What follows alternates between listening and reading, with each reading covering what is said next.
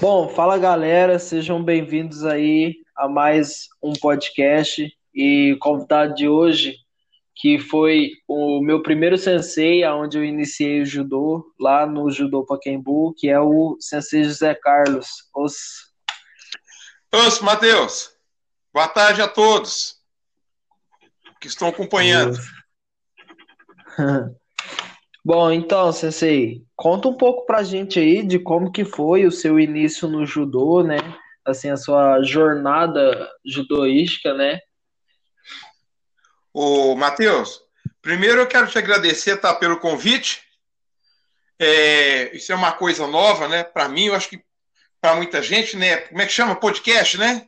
Isso, isso. Então, uma coisa nova para mim, para muita gente.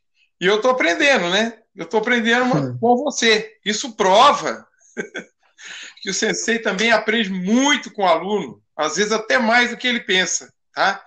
Muito obrigado pelo convite. E estou nessa trajetória. Ó, eu estou nessa trajetória do judô aí desde 1975. Uh. então, talvez seu pai ou sua mãe, sei lá, mais próximo tinha acabado de nascer, eu não tinha nem nascido ainda, faz muito tempo. Fazendo as não, contas já, já, era nascido, mas assim, né? é criancinha. Meu pai é de 69. Então, rapaz, você é doido, seu pai tinha um ano, eu ia fazer um ano.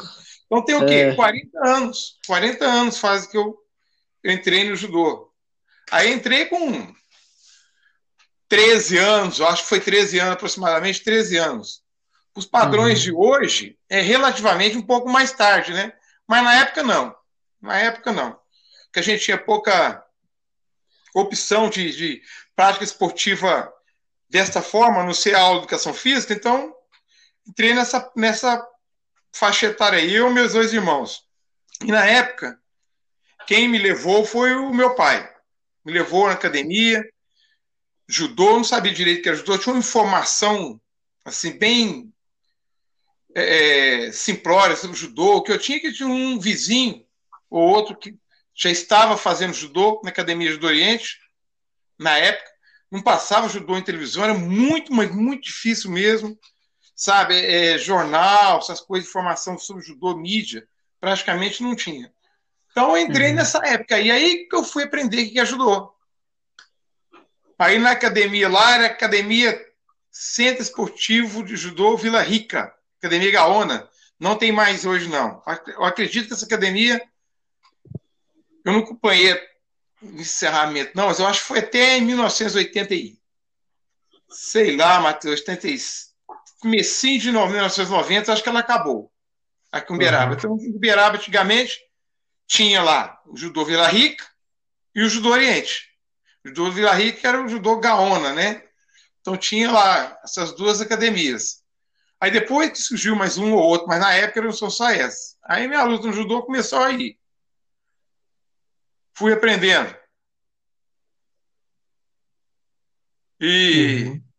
e nessa parte de aprendendo,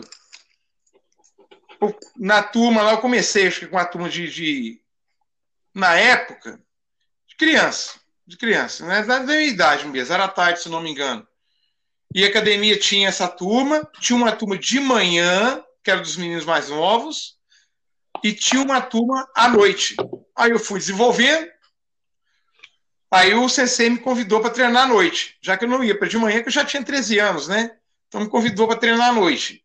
E aí eu fui desenvolvendo. Peguei uma turma na academia lá, Vila Rica, lá no Gaona, uma turma de sênior, um ou outro júnior, mas eu era juvenil. Uhum. E fui acompanhando essa turma. E essa turma já estava assim, como é que eu te falo? Do meio para o final, que era uma turma que já não ia muito mais longe, né? O pessoal ia entrando na faculdade, e, ah, é, já estava trabalhando. Então eu entrei nessa turma, acompanhei, fiz alguns anos nessa turma, fui desenvolvendo na turma até conseguir ser senpai.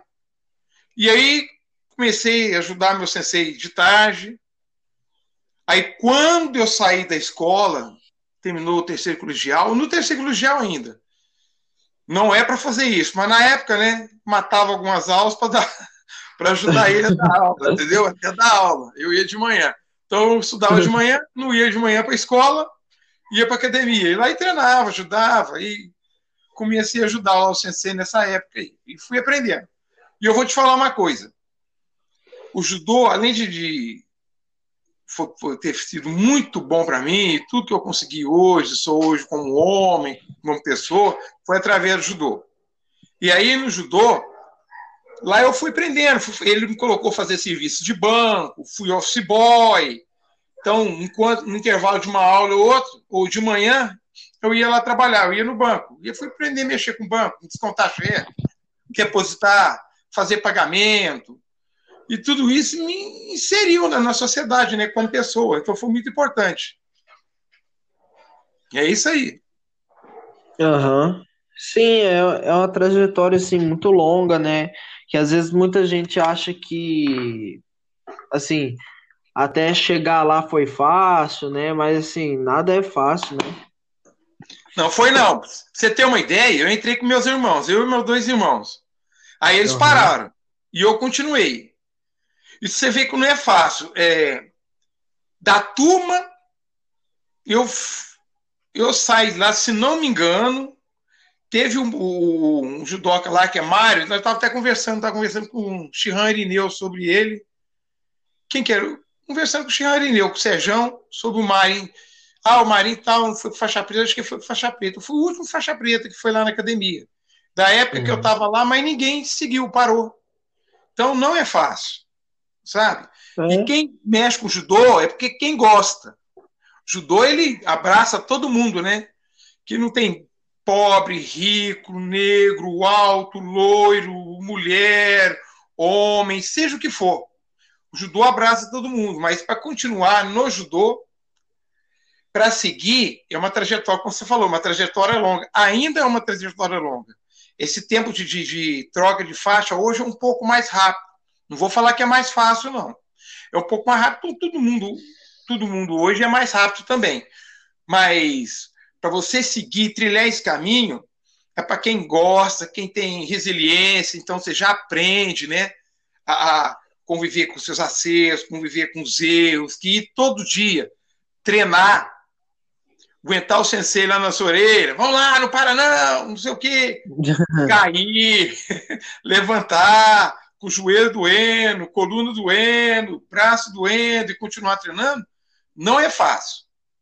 Então, é, essa resiliência, essa vontade de, de, de querer vencer, de superar os, os obstáculos, judô é essencial, é muito importante.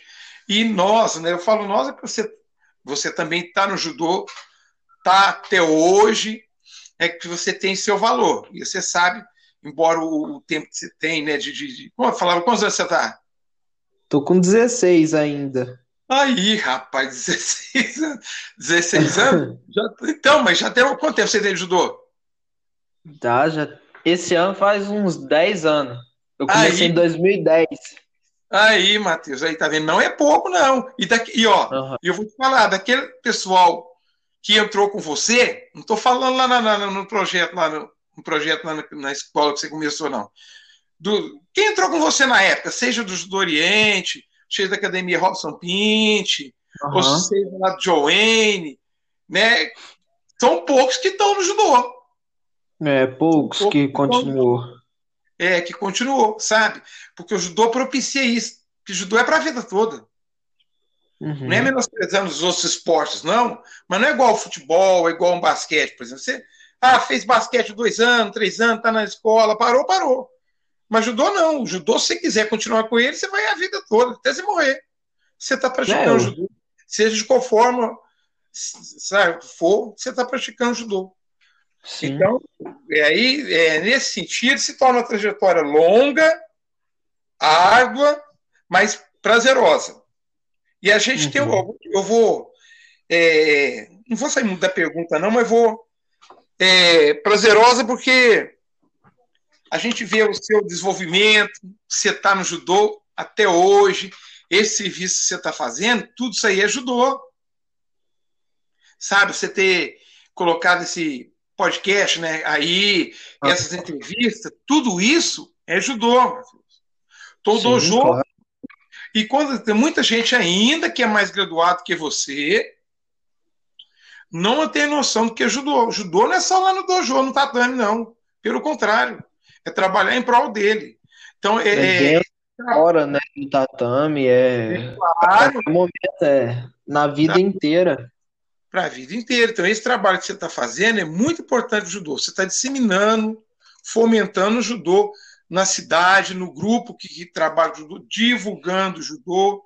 Então, uhum. para mim, eu acho que isso aí é, é, vale mais que qualquer medalha, vale mais que três, cinco, dez campeonatos brasileiros. Uhum. Sério, tá? Então, fico muito satisfeito com isso. Aí não é só você. Quem está fazendo isso, da, da, da sua faixa etária, idade, que eu percebo, é você, o Vitão tá com um canal dele de ginástica, não sei o quê. é, tá o Vitão também. Eu não sei como é que tá o Felipe, né? O Felipe, né? Que é da sua idade, não é? é não, o Felipe tem 21. Então, não sei como é que tá o Felipe, né? É, da faixa Como é que ele tá no judô, mas é, o Felipe é um que eu lembro que tá que continua, eu acho. Outro, não, tô falando. Tá, continua, ele tá. Felipe tá, tá no né? judô, continua. Então, eu estou falando da época da sua idade, que eu conheço, que a gente acompanha o judô com o.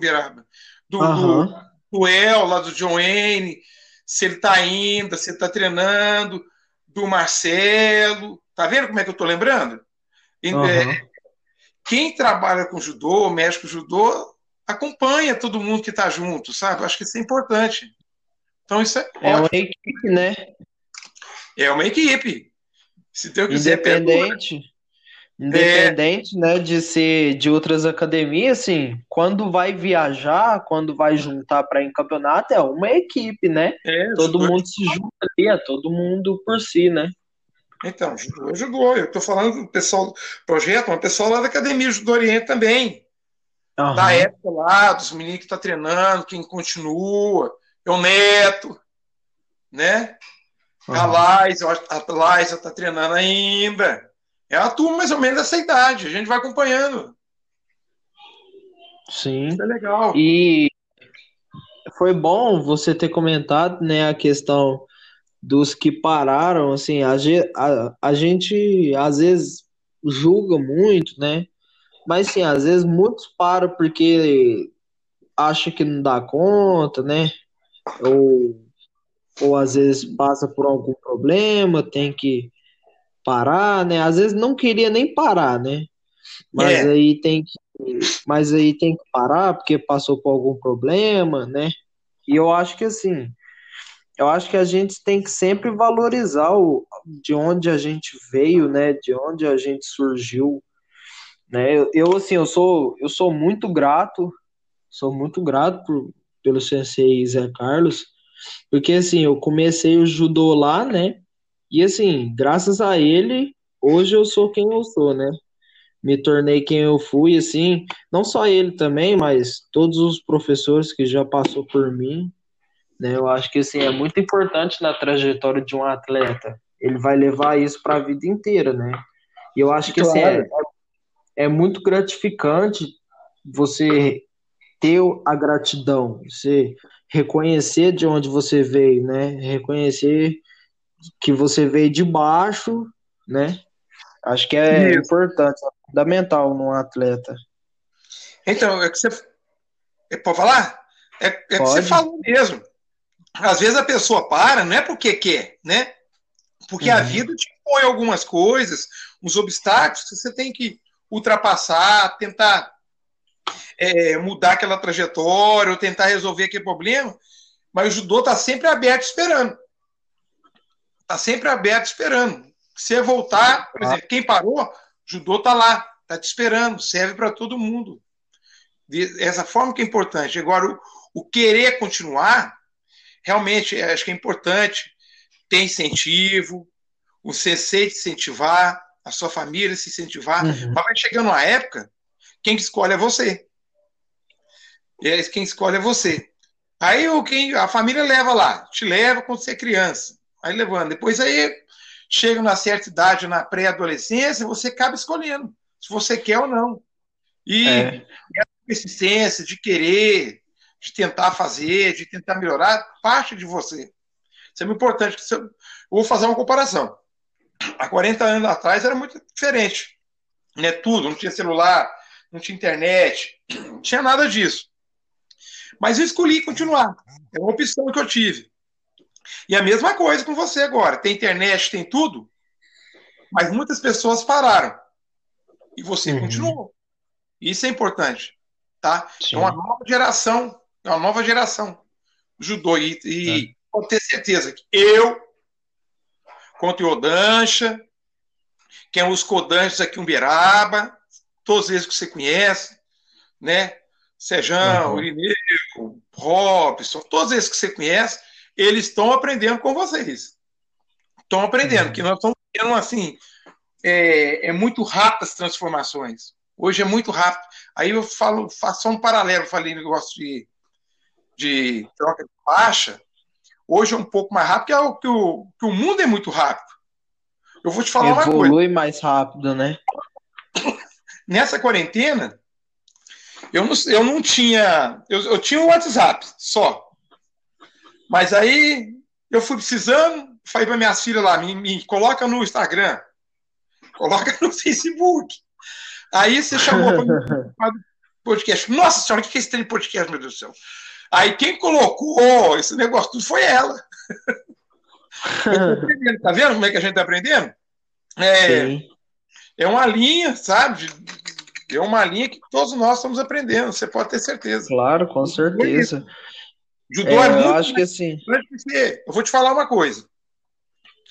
É muito mais importante judô, a participação no judô, essa convivência de, de, de viagem, de treino, de tudo isso mais que uma medalha ou outra. É muito Sim. mais importante. O judô cresce com isso, que medalha, essas coisas passam. Mas o trabalho no judô continua. O judô continua. Tanto que eu estou aprendendo continua, lógico. sabe? A gente está sempre aprendendo. Nossa, muita coisa. Muita coisa.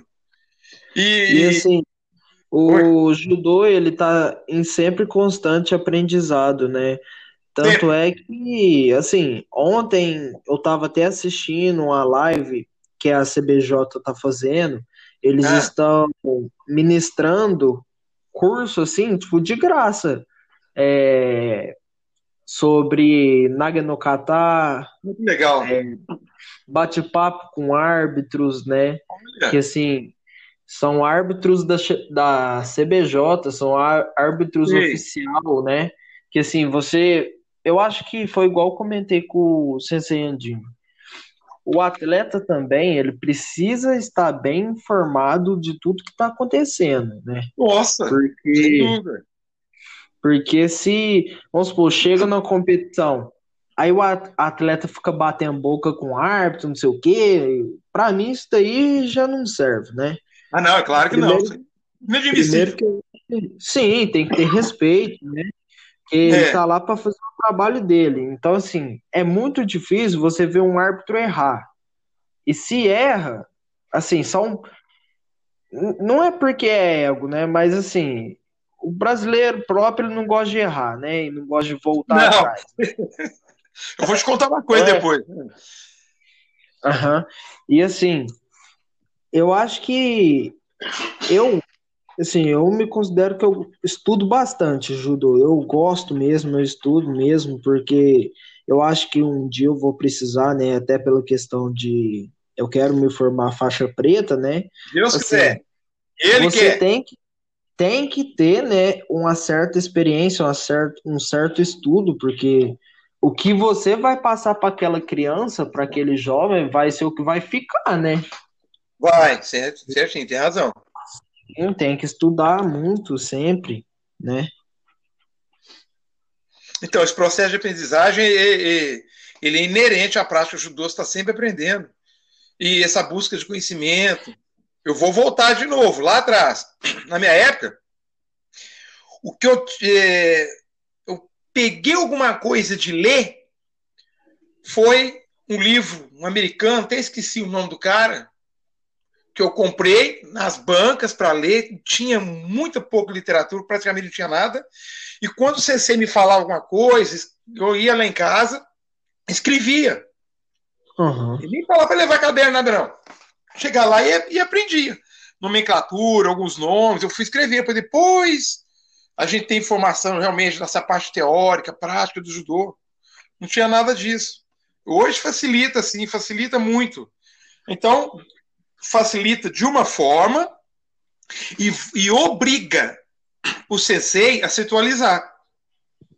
Que antigamente, eu, eu, tava, eu vi uma live, você está falando live, eu vi também, e é mesmo. O que o sensei falava, falava, acabou. Você não tinha informação onde buscar. Onde informação uhum. era o sensei. Hoje não. O sensei fala alguma coisa, aí o, aí o, o, sei lá, o aluno pensa, uai, é mesmo? Aí vai lá e pesquisa na internet. É, ah, hoje em dia é tudo mais fácil. É, é mais fácil. Mas aí obriga quem? É o sensei estudar mais. Sim, lógico. Outra. E o sensei também mostrar o caminho, né? Onde esse aluno vai buscar esse conhecimento também, porque tem muita coisa errada também na internet.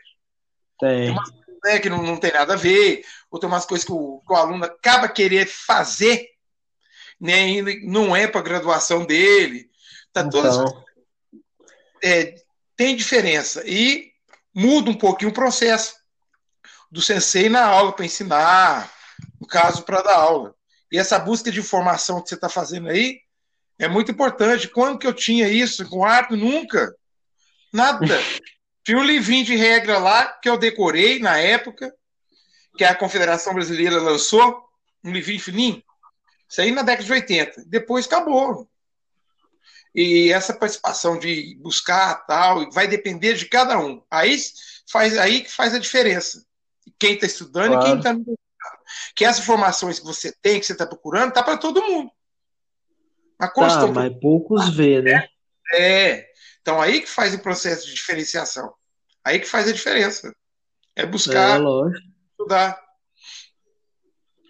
Sim, né? E assim, a, a questão lá que você tinha comentado dos livros, Assim, eu, eu tenho assim, eu tenho uma certa dificuldade para leitura, que eu mesmo assim, eu já li eu já li bastante, mas assim, eu tenho uma dificuldade de quando é um livro muito grosso assim, eu não consigo concentrar, Sim. sabe?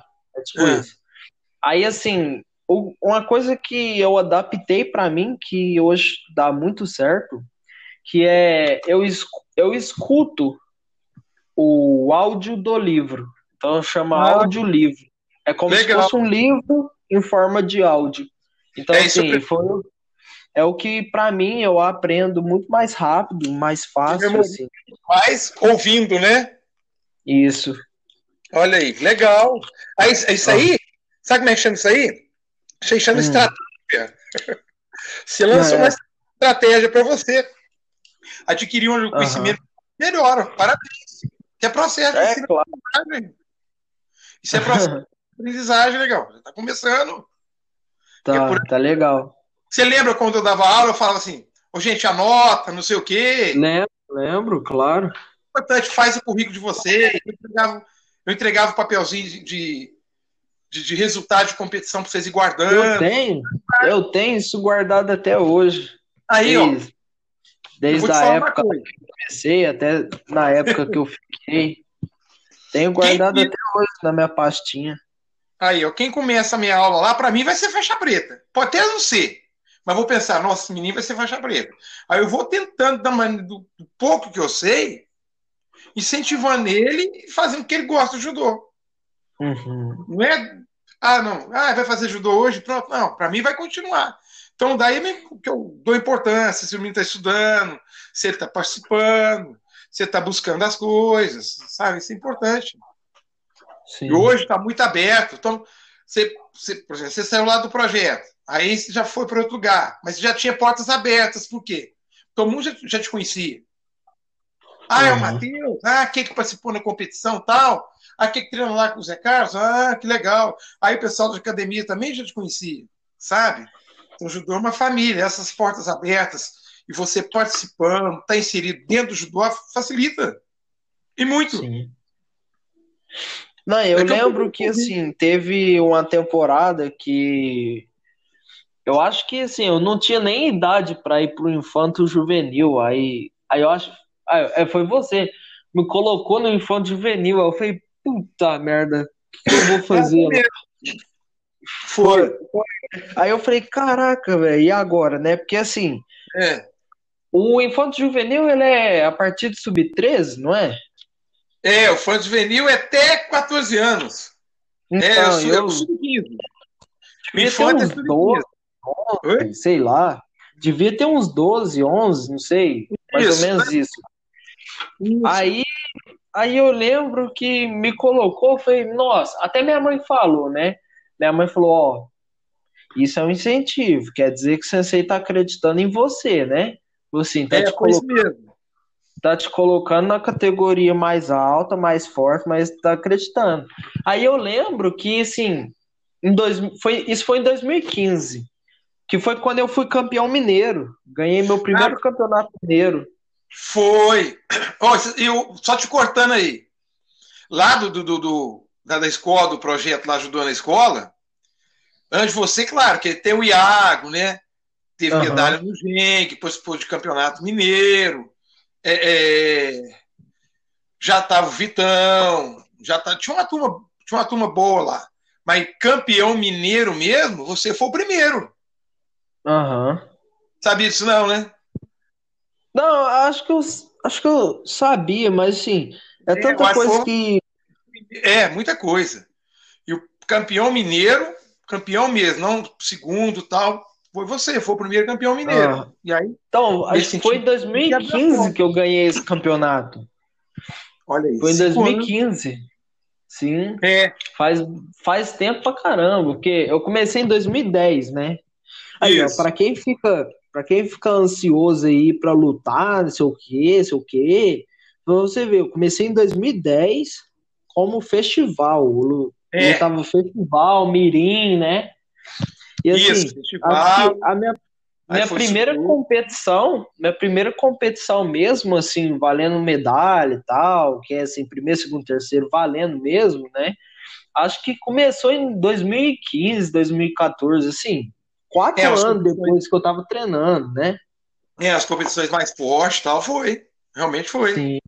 E, sim, às vezes a gente fica ansioso para lutar, né? Mas é tudo no momento e, certo, né? Tem tudo é, a sua hora.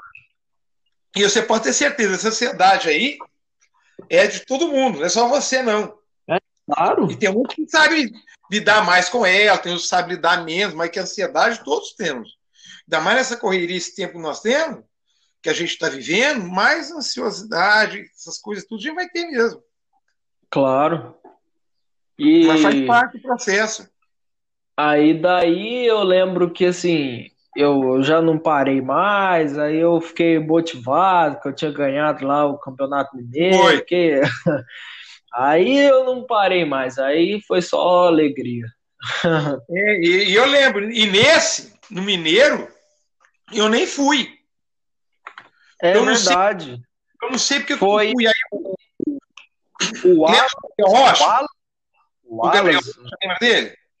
Lembro, lembro. Então, ele que me ligou e falou: Ô, ô Sensei, o Matheus foi campeão. Eu falei, nossa, que 10 tal. Foi na época, não sei o oh. que eu não gosto de escola. Disso eu nem lembrava, disso eu nem lembrava. então foi, foi na época, foi isso. Foi legal, isso é bom. Foi. E assim, é, eu, eu acho legal comentar, né, que às vezes a galera não sabe, mas assim, o, quando eu entrei no judô, que eu comecei a fazer lá com o Sensei Zé Carlos, eu não sabia, para começar, que eu nem sabia que eu ia fazer judô. Assim, a minha mãe queria, minha mãe queria de qualquer jeito que eu fizesse algum esporte, queria porque queria, né? E assim, ela foi acho que ela viu você dando treino lá, foi e inscreveu. Aí eu falei, caraca, o que eu vou fazer lá? Aí, aí minha mãe foi, falou, só sei que ela me levou. Aí, beleza, né? Foi até eu e a minha irmã. A minha irmã não queria entrar de jeito nenhum. É. Assim, é. eu sempre fui, eu sempre fui muito tímido, mas assim, naquele dia lá eu entrei. Aí eu fiquei lá só sentado, assistindo, né, primeira aula para ver. Eu lembro que até eu lembro que até a minha mãe comentou comentou, chegou a falar assim que Você vê, eu fui ter meu primeiro kimono, assim, depois de quase um mês treinando judô. É, e, e, a, e, ainda era aqueles. E ainda era aqueles kimono, aqueles é, Shogun, sabe? Aqueles Shogun. Isso. E eles falavam é, que, que parecia um saco né? de arroz, fininho, Isso. amarelinho, nem era branco. Aí eu lembro que minha mãe assim falou que se se ela comprasse eu parasse de treinar, ah, meu amigo. Desse jeito. Aí, não, aí eu já fiquei doido. É, eu já fiquei doido, né? Mas assim, eu, eu lembro foi tão gratificante aquele primeiro kimono, ter ganhado, né, aquele primeiro kimono, que assim, é... Isso faz parte, você, Claro, quando você faz o que você gosta, né, não tem ninguém que vai te tirar do seu caminho, né. Aí você vê tanto que é importante, ó, tanto que sua família, né, é, uhum. é, importante, foi importante nesse processo. Sua família, o seu pai sempre te acompanhou, sua mãe te acompanhou nos treinos, sabe? Seu pai né, te levava nos treinos de campo, né, quando a gente ia treinar nas suas academias, ia Sim. treinar no CTE, então eu acompanhava, isso é super importante, sabe? Esse incentivo que tem por parte da família também. Porque projeto, academia se ainda mais projeto hoje. Que projeto hoje, porque é, saindo um pouquinho do assunto, no assunto mesmo. 70% dos judocas hoje em dia é projeto. 70%. É difícil, é, tem poucos judocas né, em academias. Uma porque é, academia, judô, é, fica difícil você manter uma academia né, por questões financeiras tal. Então a academia fica mais difícil. Então 70% é projeto. E no projeto a família é essencial, o acompanhamento sabe, do aluno, da criança. E aí, esse seu trilhar aí, você vai desenvolvendo, crescendo o projeto, aí você passa para outro, vai referencial de academia e vai só crescendo, mas o processo é uhum. é esse. É, então, é, é mais importante, eu acho que assim, não desmerecendo a academia, assim, não desmerecendo proje é, os projetos. Mas assim, eu acho que o atleta que é do projeto, com certeza ele vai dar o seu 100%, seu 120%, seu 110%, né? Porque, vai. assim, ele, ele já é sabe, a tendência é essa, porque ele já tem na cabeça que, assim, todo mundo, principalmente o lado da academia, vai estar tá dando o melhor, né? E tem que chegar melhor mesmo, assim, tem que estar tá focado no treino, tem que ter disciplina, porque hoje em dia infelizmente está perdendo muita disciplina, né? Ah, e, ah. e é assim, muitos assim, não tá, não, não tem mais o certo respeito, né? Uhum. Ixi, eu lembro da época que eu treinava lá com o Sensei, cara, eu não esqueço um dia que, que um dia eu tinha faltado uma aula só, foi uma aula que eu faltei, eu nunca mais eu faltei de nenhuma aula. por causa desse dia. Foi um dia que, assim, foi no dia que eu tava começando. Aí Sim. você tinha passado no dia para ensinar o Zenpo Kaiten Kemi, sabe? É. Aí eu tinha faltado esse dia. Só que aí eu apareci no dia, aí eu não sabia fazer. Eu falei, eu peguei e falei, ah, não sei fazer não. Aí, aí eu lembro você falou, se vira, não sei o que, foi faltar. Aí, nossa, eu fiquei murchinho. Eu falei, nossa senhora, o que que é isso? E agora? agora? Não, e assim, porque, tipo, eu tinha começado, né? E aquilo. Isso. O tempo que eu tinha começado. E aqui pra mim foi, foi um baque. Assim, eu falei, nossa senhora, o que, que eu vou fazer agora? É, mas, aí, é. mas aí depois eu aprendi, assim, olhando, fui vendo como é que era, né? Sabe, sabe que é, Matheus? mais importante para o atleta é também saber olhar, observar e fazer, é. né? Colocar em prática. Sabe que eu sempre cobrei isso, por exemplo, que judô, não desmerecendo os outros esportes também, é claro, mas judô não é igual aos outros esportes. Não é igual você jogar um futebol. Você vai lá, jogou, jogou, aí passa 15 dias, você vai lá e joga de novo. Entendeu? Uhum. É, é, Aí eu cobra ainda um pouco, ainda cobra-se um pouco, cobrava, para mostrar para vocês a importância da sequência, de levar a sério. Porque não é qualquer um que pode chegar lá e começar a dar aula de judô. Se você não souber, uhum. né, o processo de desenvolvimento da criança, não souber como que vai aprender a fazer o Zempuka Item Kemi, não ensinar um Osotogara direito, e se o menino não sabe cair, vai acabar machucando, sabe? Então, é importante isso aí, desse processo uhum. de aprendizagem. Então, é, e a gente mexe porque quando você vai jogar bola, vai jogar um basquete, você vai lá e faz arremesso na cesta e brinca de arremessar. Exemplo. Ou vai brincar de chutar no gol. Ninguém brinca de entrar o Sotogari, né? Ou você entra o Sotogari de meio ou não entra. Ou você cai ou não cai. Se você cair errado, você vai machucar. É. Então não tem. Né? No judô tem essa importância dessa sequência, cronologia de treinamento, de, de, de sequência, de, de, aprendizagem, acompanhar o Gokil. Isso é importante. Uhum. E aí que você estava falando lance de, de academia, é, eu sempre falava para vocês lá, né? No meu caso, lá no projeto, ainda é assim. Porque a gente tem um projeto judô na escola, lá já, o projeto já tem 15 anos já. E a gente treina, a gente aprende, a gente luta pelo projeto, mas é, aí eu falo lá para a galera assim, ó, a gente vai defender a Academia do Oriente. Lembra disso? Lembro, Só, claro. Oriente, porque aqui nós estamos disputando, a gente, no campeonato aqui interno da cidade, opa, Aí nós vamos aqui, o nosso projeto tem Academia do Oriente, Academia do Robson, tem o né, do CEMEA lá da agora é Funel, tem do John Wayne, mas saiu é Academia do Oriente. Então, sempre colocava isso. Então, a academia é ainda o referencial né, é, pedagógico, referencial de judô na nossa cidade, como vários lugares tem. Na nossa cidade, é, não é um clube por exemplo, igual Minas Tênis em Belo Horizonte, igual São Paulo é Pinheiros, no Sul é Sojipa. Aqui hoje do Oriente. E aí depois tem, e tem a Academia do Robson Pinte, depois tem os outros projetos, né? Então, a academia uhum. para nós é um referencial. Até porque se tem um judô aqui, é que tem o judô Oriente, tem, vai fazer 60, tem 60 anos, vai fazer 60 anos de judô Oriente e manter o judô aqui na cidade. Como eu te falei, a academia que eu estava parou. Aí depois só ficou da Academia do Oriente. Aí surgiu a academia, eu estava nem lembrando, a Academia do Duarte, aí ele já parou, e a Academia do Robson Pinte. Tá vendo a importância desse uhum. seguir a sequência do judô? Isso aí é hierarquia, isso é importante. Claro. E agora cada um trilha seu caminho. Quanto mais o projeto você está desenvolver, lá no CME desenvolver, melhor para o judô. Quanto mais a academia do Robson Pinte desenvolver, melhor para o judô. E aí por diante. Academia do Oriente, do John Wayne, melhor para o judô. E vai crescer. Claro. E, e, você está percebendo que o judô cresceu aqui. Cresceu. Tem bastante Opa. praticante de judô. Bastante praticante de judô. E que não é fácil.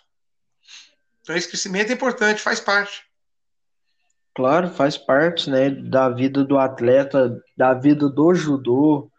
Assim, é, é muito importante, né? E conta um pouco pra gente aí é, como que foi as competições, a, as, suas, as suas participações nas competições, como atleta, é, por ah, equipe. Eu, eu gosto de falando e, e fazendo um paralelo, né?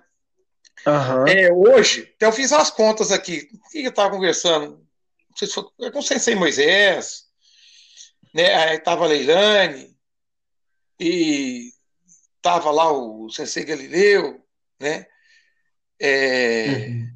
Tava uma, uma turma aí. Eu estava comentando que hoje em dia aqui, se, se, o projeto a Academia participar de todas as competições que tem, participa de 10, 12 competições por ano. Eu estou incluindo, claro, os festivais, essas coisas todas. Mas participa. Na minha época, não. Na, na minha época só tinha competição em BH. Só em Belo Horizonte. Só em Belo Horizonte. E quando tinha aqui, Matheus, era jogos estudantis. Hum, sei. Era jogos estudantis. Então eu participei dos jogos estudantis aqui, né? Ganhei bastante, ganhei a maioria, até porque também, né? jogos estudantis aqui é só aqui mesmo. Então a gente disputava quem? Era nós da é, academia. É. falando nós, mas na época não era. Eu era do, do Gaona e tinha academia do Oriente só. Então, só. Não uhum. tinha, não tinha projeto, escola, nada não. Eram só é, os nossos. Em vista, em vista, de hoje em dia, né, que vai Isso. ter um tanto projeto, vai um tanto de gente. Nossa, então era só isso. E fora é campeonato mineiro. Então, eu disputei alguns campeonatos mineiros. E por falar em competição, eu vou voltar lá no início. Eu, eu tinha lá meus 17 anos, 17 para 18, eu ia para Belo Horizonte sozinho disputar o campeonato. Vixe! Sem, ter, sabe por quê? Porque eu estava lá no, nessa academia ainda, do Judô Gaona. E lá eu participei de. Eu já, então, eu te falei que entrei com 13 anos, mas aí eu parei uns três meses, eu quebrei o dedo lá, mexendo com. Não foi judô, não.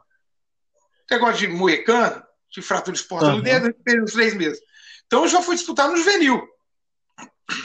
Então, é, fui uma vez com, com os adultos disputar, eu era juvenil, o juvenil para júnior, né? Eu fui com os adultos disputar, eu disputei, eu acho que um campeonato, aliás, dois. Eu olhando umas fotos aqui, dois. Disputei um campeonato com essa turma adulta, e logo essa turma adulta acabou. No fim, eu fiquei sozinho. E aí, eu ia lá disputar os campeonatos sozinho. E eu, eu tenho até hoje, para mim, que eu até, até comentei com o Moisés. Eu fui campeão mineiro, fui campeão por equipe lá tal. Mas a, a competição que eu mais lembro assim foi essa. Eu fui lá, disputei, e era campeonato da Angai. Hoje quase não tem campeonato da Angai mais por faixa, não tem. Não tem. Uhum. Você não participou é nenhum. São Paulo, né? É, é, só em São Paulo ainda, é isso mesmo. São Paulo, São Paulo tem, tem o Paulo por faixa. É, São Paulo então. Tem Paulo por faixa. É, só eu acho. Aí que legal a gente conversar, porque aqui não tem mais isso. Aí nem com Liga, né? Daqui agora também não, não tem mais uhum. isso. Então, na Dangai, eu fui pro teu Dangai.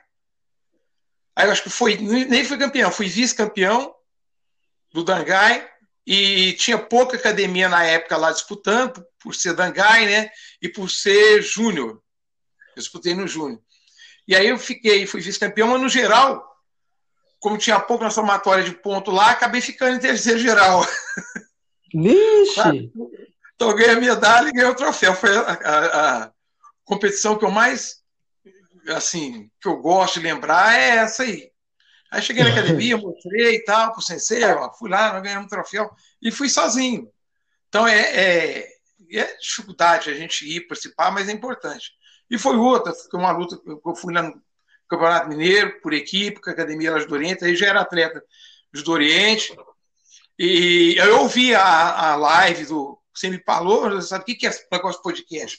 Ouvia, então ouvia a, a live do Sensei Antinho, do Sensei uhum. Raposo, e o Sensei Antinho comentando sobre.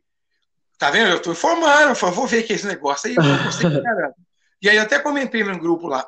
Aí foi por equipe, era final, e a última luta foi a minha. Então, se eu perdesse, a gente ia perder. Se eu ganhasse, a gente ia ser campeão.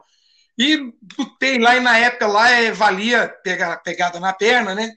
Então tinha monotegari, teguruma, tinha tudo isso aí.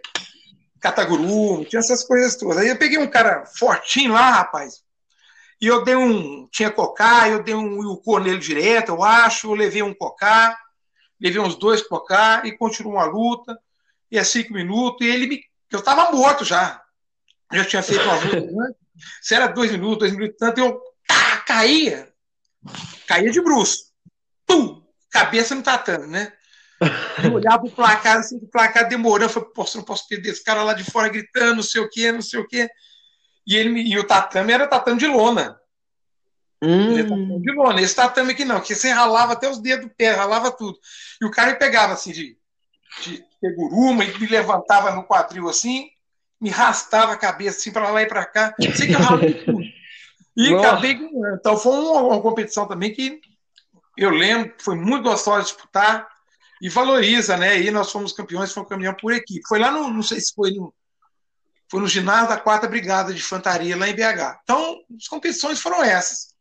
Foi tudo em Belo uhum. Horizonte. E disputei uma seletiva ou duas para entrar na seleção mineira, acho que foram umas duas só, mas não entrei perdi para o Leonardo Tibal, E, inclusive, ele já até faleceu, faleceu novo, coitado. Aconteceu um negócio com ele na estrada tal, quando ele viajava. Ixi. É, o, o, o Sejão, o Irineu lembra dele. Aí eu perdi a seletiva para ele.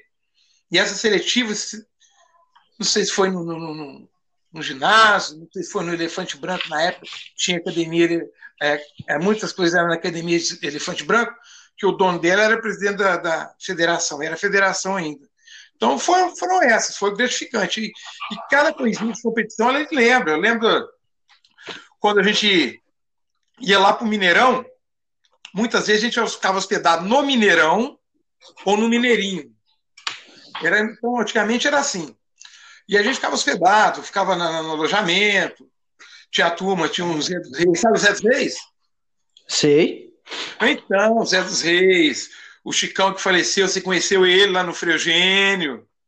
Conheci. Robson, Sejão, Sejão, Sejão, a gente estava disputando, era o finalzinho dele, o Irineu disputou até mais, com mais tempo. E foi uma turma, turma grande. Anísio, sabe? Canela, que é o Canela, que é o pai do Canelinha. Uhum. Pão pra caramba. O não cheguei a ver, não. Oi? Eu não cheguei a ver o pai do Canelinha. Não, não, não cheguei a não. conhecer. você vê uma coisa, no Randori, Randori na, na, na, na academia lá, ganhava todos o Canelinha. Aí chegava na competição lá, ele pá, me cravava de senhor na guerra, rapaz. então, e, e, a gente competia junto. Então chegava Você lá, era do mesmo, tal, mesmo e lá peso que ele? competindo. Oi? Era do mesmo peso que ele? Era, do mesmo peso. Depois separou. Aí eu continuei. Eu continuei. Uhum. As últimas que eu, que eu disputei foi em 89. 89. 89, não sei se foi aniversário do Minas Tênis também, que nós fomos. E eu acho que fui campeão vice. Foi 89. Mas aí eu já estava no meio médio. Aí eu já estava no meio médio. Mas pra você ter uma ideia, 7, eu cheguei 3, a disputar era... 3. Era 7-3? É, ué, era. Na, é, sabe o Zé Sei. Então, tinha lá. Então, cheguei a com o Zé, pergunta para ele. Acabei perdendo. Uhum. Era, na época, as categorias não era é, por, por peso, assim, nomenclatura, né? Ah, 60 quilos, uhum. pluma, ligeiro, super, uma coisa assim, pluma, super ligeiro, era, ah não, pluma, pena, não era meio leve, leve, não era nada disso. É a pluma, pena, e leve, e por diante.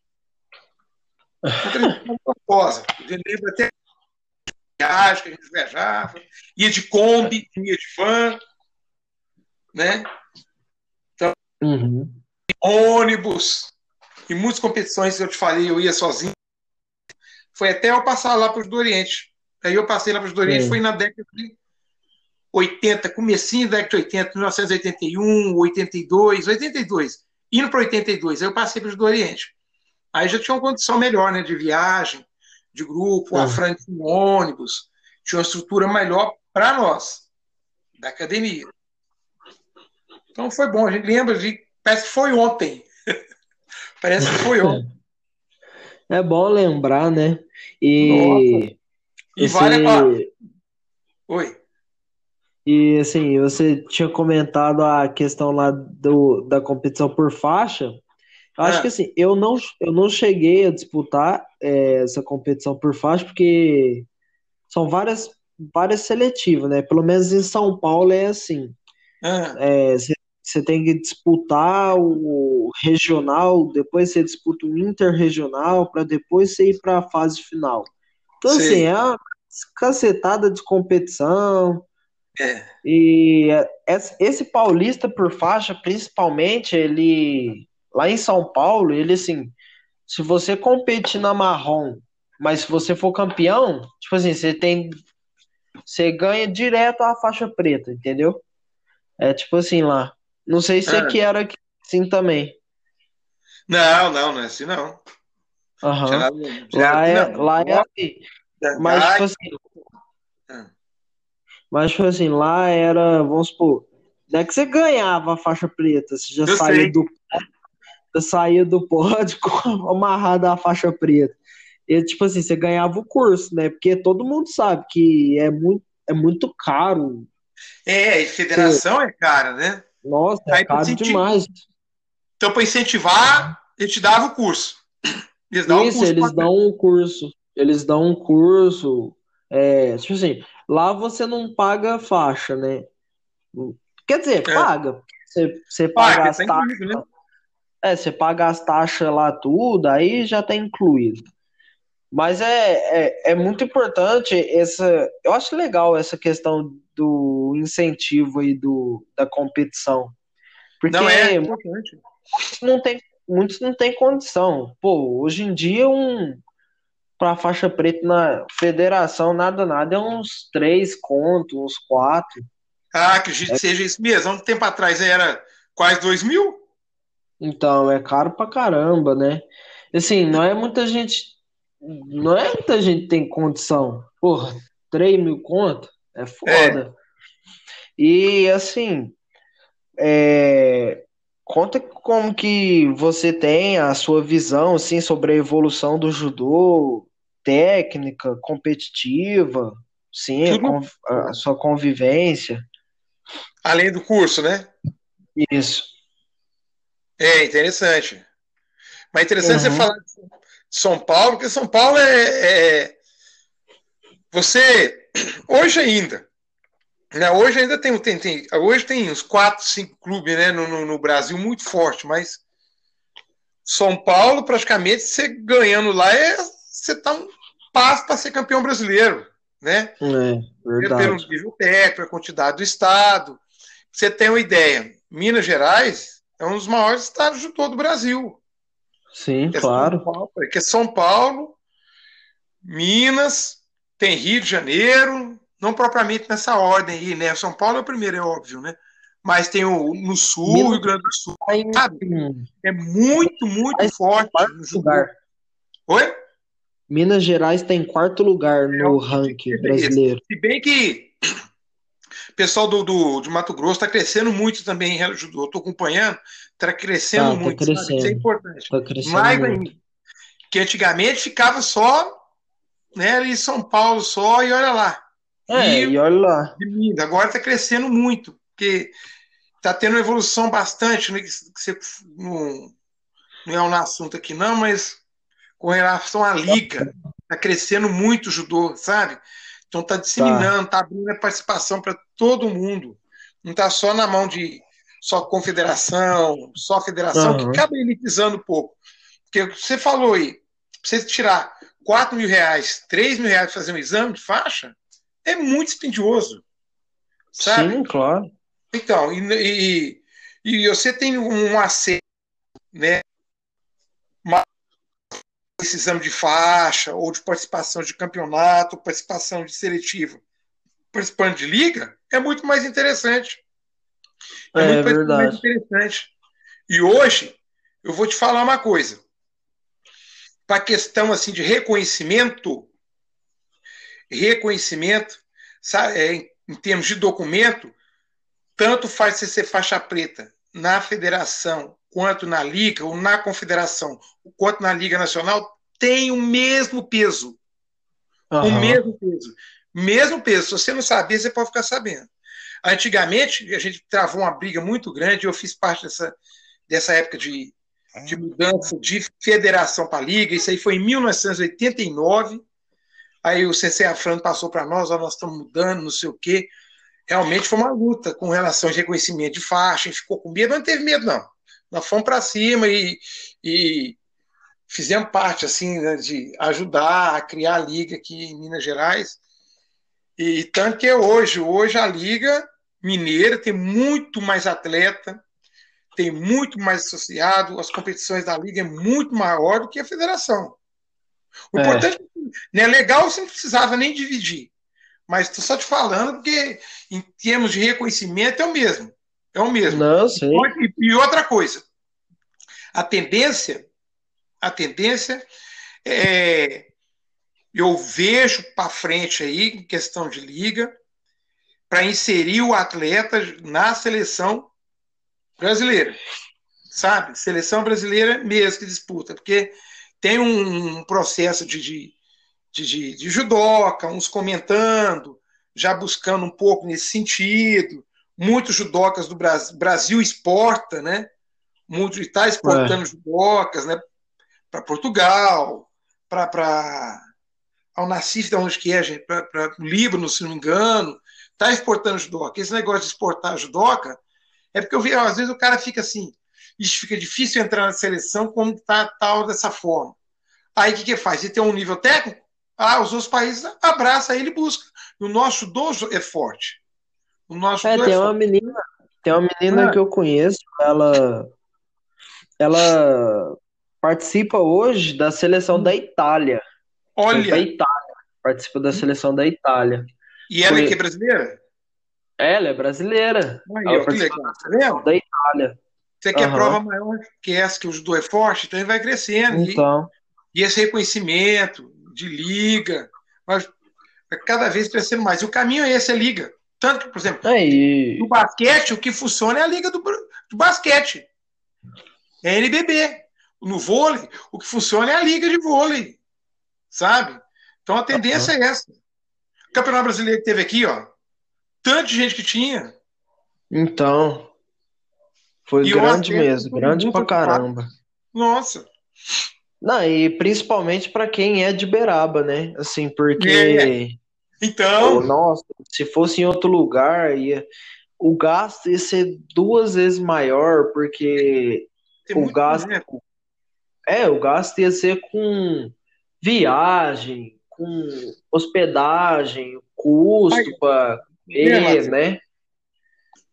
Beraba, por exemplo, o Brasil inteiro fala desse campeonato. Você pode ver pelas lives aí, liga e tal. O Brasil inteiro vai, fala desse campeonato aqui, sabe? Nós, vocês participaram disso. Na minha época não teve. O que tinha no máximo ali é o Campeonato Mineiro, que teve aqui, até o Sensei Moisés me lembrou. Mas quando eu era atleta, ixi, Campeonato Mineiro aqui também não tinha. Só foi ter Campeonato uhum. Mineiro quando eu larguei de ser atleta. Teve um Campeonato Mineiro aqui só. Pronto. Agora teve até brasileiro. É, essa, mais. Nessa época aí que você comentou que tinha deixado de ser atleta, você já tinha começado a faculdade? Como é que foi? É, na verdade, eu fui saindo lá do Gaona, entrando lá no Judô Oriente, eu já entrei na faculdade. Uhum. Aí, e aí, ó, o judô me levou a isso. Eu gostava de esporte, ah, meu negócio aqui é judô, estou gostando de judô, vou fazer educação física. E entrei em educação física, através do judô. E aí fui fazendo educação física, judô, tal. E passei por alguns esportes que eu comecei a jogar na faculdade também, comecei a jogar handball. Eu gostava de correr também, mas nunca larguei o judô, não. Sabe, handball, judô, corrida. Handball, judô e corrida.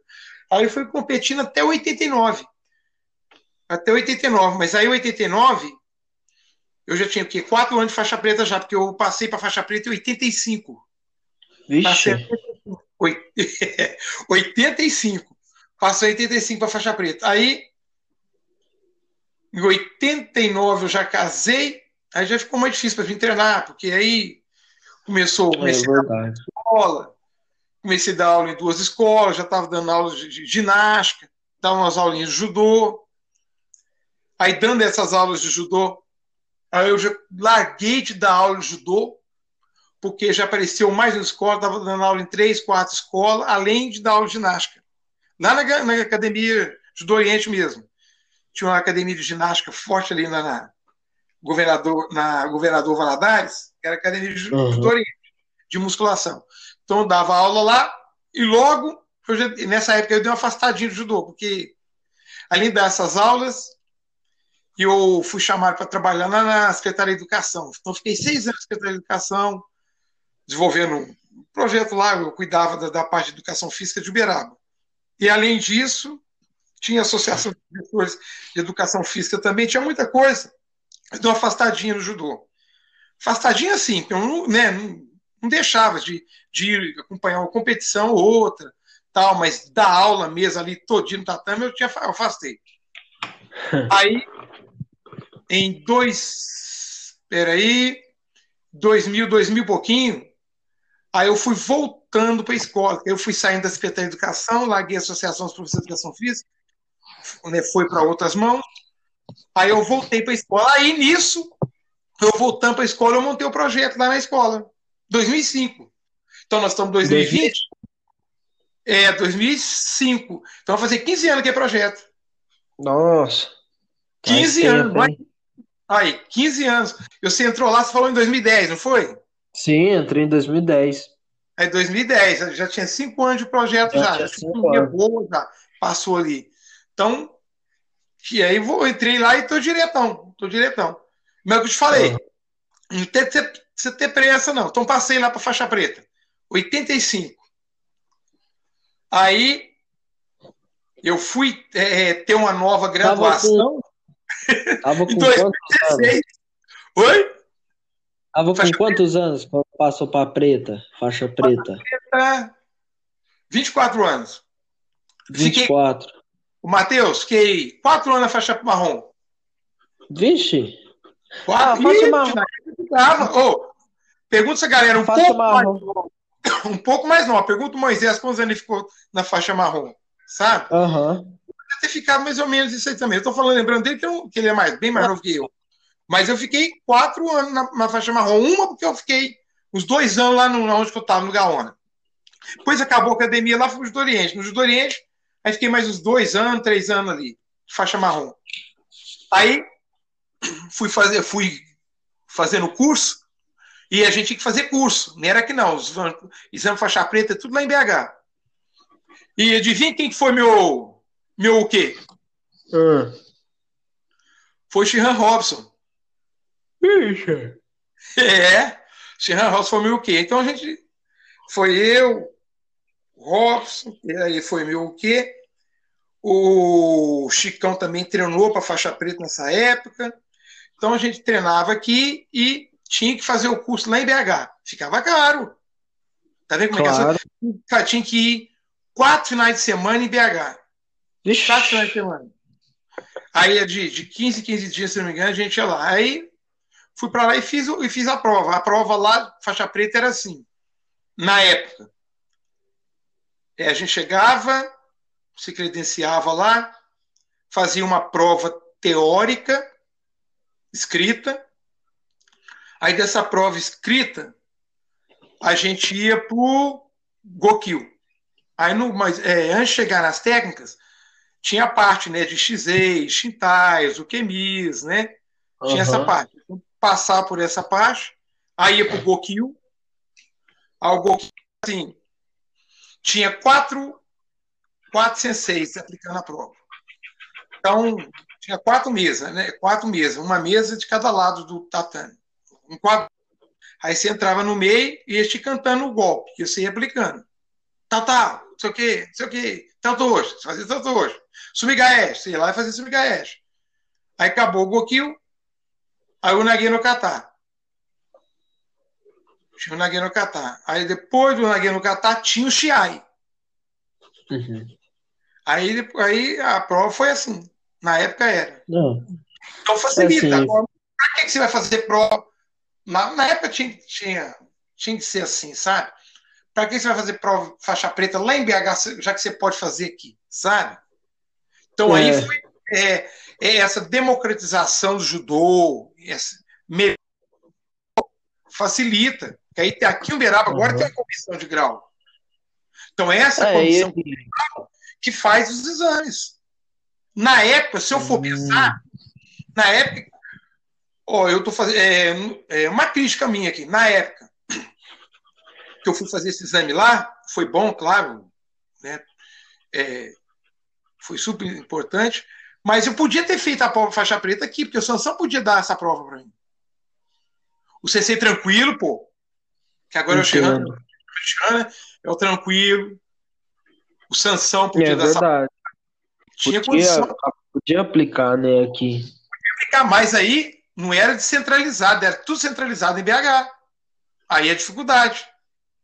Hoje não, acabou com esse, esse, esse processo de centralizar as coisas só uma pessoa por isso está descentralizando. Quer ver uma prova que está descentralizando, não está só numa pessoa? Eu estou aqui conversando com você. É. Eu tenho 59 anos, você tem 16. tá vendo? Olha, minha graduação é a sua. Mas você está uhum. me ensinando muita coisa. Você destacar conhecimento. Nesse sentido, melhorou bastante. Melhorou mesmo. Nossa Senhora. E assim, a gente sabe como que é difícil para um atleta hoje em dia ele chegar num consenso, chegar numa decisão de ir para a faixa preta, né? De fazer, decidir fazer o exame, decidir fazer a prova, porque assim, a gente sabe também que não é barato, né? Mesmo é. que seja, mesmo que seja aqui dentro, não é barato. É. E a questão de ter ficado assim no é, tempo na faixa marrom, tempo na faixa preta, assim, principalmente na marrom, é, assim, a faixa marrom eu costumo dizer assim que é uma faixa que não tem tempo, né? É uma faixa assim que é o é. faixa, não, eu já vi muitos caras aí fica sete, oito anos na faixa marrom, depois vai fazer exame faixa preta, né? É. E não, tem muita gente que fica aí 10, 9 anos na faixa marrom, é porque às vezes, sei lá, o cara não, não quer fazer. O cara, que o cara é. dá uma parada mesmo, Matheus, que o cara não procura, né? É. Uhum. Porque o cara não procura. Se procurar, ele tem condição de mudar. Mas a gente não pode ter pressa é, de faixa o... O, Fi... o Felipe, ele até até comentando aqui, o Felipe ele ia fazer o exame para faixa preta esse ano. Hum. Só que só que aí por conta de tudo que tá acontecendo, né? Ah, não é. O, o Andim convidou ele para fazer, né? Perguntou se ele aceitava, que era para treinar, mas é aí assim, eu ia até ser o que dele. Eu até ia Sim. ser o que dele. Mas aí Olha. tudo isso tá acontecendo, né? É muito complicado. Mas o Felipe também tem, pô, tem 21 anos, né? Então tá o Felipe ainda. Tá. E ainda tem tempo.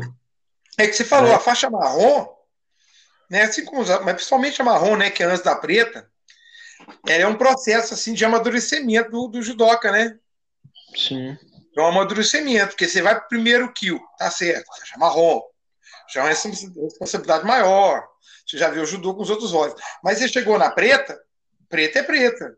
Não é que é preta, sabe mais que todos, não, muito pelo contrário. Muito pelo contrário. É. Eu vi muita coisa, estou aprendendo muita coisa na faixa preta. Eu estou aprendendo muito mais agora no, em Ondan do que eu estava de Shodan há uns anos atrás. Mas a gente está sempre uhum. aprendendo. Mas aí, é, na faixa preta, você começa a saber que judô é grande demais, sabe? Você busca conhecimento, nossa, você está estudando, é muita coisa. Você pensa, nossa, eu não sei nada. você vê uns caras falando aí, né? Mas aí o, o Shihan Kano lá, o Jigoro Kano, falou isso mesmo, né? Quando você uhum. vira que não sabes nada, terá feito o primeiro passo da sua aprendizagem. Isso é ensinamento de humildade, sabe? Que realmente claro. o judô é isso. Judô, é, ah, não, eu não sei o quê. Ele pregava os princípios do judô. É, judô é isso. E judô é, é, é para todo mundo, é moderno, tanto é moderno aí, ó. Nós estamos aqui, eu estou tendo uma aula de judô com você e vice-versa, através desse podcast. Isso é judô. Isso. Tá? Judô é moderno. É, sempre ah, foi. Sempre tá foi, né? Sim. É, sempre tá foi moderno. Ele tá sempre em constante mudança. Eu vou te falar uma coisa: o pessoal fica comparando, ah, não, o judô de antigamente, o judô. Judô sempre foi judô. Só que as coisas mudam, vai evoluindo, Muda. sabe? Uhum. Evolui e se muda para um lado. Aí você acha que ah, não, é um retrocesso. Às vezes não é um retrocesso, às vezes você é, tem um olhar diferente com relação ao judô. Você está sempre crescendo. Daqui 200 anos, 500 anos, judô vai estar tá da mesma forma vai estar uhum. atual. Vai estar atual. Ah, por que, que mudou? Por que, que tirou as catadas de pele? Não foi à toa, não. Sabe? Tem um processo de, de, de política disso, de, de, de mídia, sabe, de evolução. Então eles puseram, tem um punhado, você pode é, elencar um punhado de coisas aí, sabe? Né, pra é, porque todo ano muda alguma coisinha, muda alguma regra, né? Isso. E, e a gente tá nesse processo. Atrapalha um pouco para nós, né? Porque uhum. toda hora tem que. Ixi, mudou. Ixi, mudou. Ah, não sei o que, mudou. Aí, curso, vai curso, vai curso, né? É. Mas tá evoluindo. Tá, sempre... tá evoluindo. Tá evoluindo. E quem sabe, e outra, e quem sabe judô, essas mudanças de regra não vai atrapalhar nada, não. É dificulta é. um pouquinho no momento, dificulta, mas não atrapalha. Quem tem uma técnica boa. Quem tem uma técnica. Quer ver exemplo? Então, o judô picatado de perna, né? O judô de, de, da Kodokan, né? Que é o Kataguru, uhum. o Tegari, esses golpes todos aí. É o judô da Kodokan. Mas mudaram. Pá! Aí o Japão deu uma sentida. Mas deu uma sentida, mas aí, aí eles aprimoraram, tiraram essa. Né, largaram de treinar essas técnicas para competição e ainda é e vai ser, durante muitos anos, não sei quantos anos, o maior país de judô do mundo. Porque lá a base é, é. técnica. Lá a base é técnica. É um X, né? É um Shintai bem feito, Xei bem feito, é um Kumikata bem feito. É uma Mas técnica... isso é. Isso é trabalhado assim desde criança, né? Desde mirim, desde kids. Aí, ó. Isso é trabalhado. É ó, vou, vou falar uma coisa aqui. Eu fiz o Nagui no Kata. Uhum. A última vez que eu fiz o Nagui no Kata completo, com o que, tudo, foi na minha própria faixa preta. Uhum. Depois eu não fiz mais. Sabe? É uma falha nossa, né? É. Agora está se falando muito em Nagano Catar, tal, porque a gente deu uma estagnada, né? Nesse sentido é. aqui. Mas o Nagano Catar, a molecadinha lá faz desde pequenininho. Faz, é desde criança faz, né? Desde criança. E eu acho que eu acho que aqui também tinha que ser assim, tinha que ter um ensinamento. Assim, não pela questão até de ser desde criança, mas assim, vamos supor, eu sou hoje em dia eu sou faixa roxa. É. Mas assim, eu sei é, começar, eu sei mais ou menos ir até o ultimato, né? Que assim, é, é, até onde hoje em dia eu sei. Então, assim, eu acho importante, principalmente, começar é, a cobrar, vamos supor, não, não precisa cobrar a cinco séries do Qatar, né? Pelo amor de Deus. Ah, mas assim, colocando, vamos supor, até o ultimato ali, já tá bom. O cara já vai estar. Tá pelo menos na faixa assim, vai, Acompanha o Gokil, né? De acordo com a faixa. Sim, vai, vai ficando, dando as técnicas, ensinando. É. Sabe, fazendo tintai, ah, você faz e, parte, Até porque, assim, é, uma, técnica que você faz no exame de faixa, vamos supor, não é uma. Não é a mesma técnica que você faz ali fazendo um ticome, né? Não. É, é totalmente diferente, não é? não vai projetar da mesma forma, não vai aplicar não, não. Forma, né?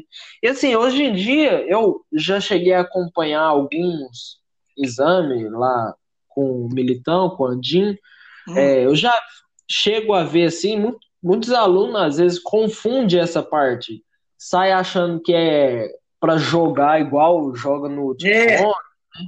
E assim, nossa senhora, joga de um jeito assim. E, não, e não é falta de falar, né?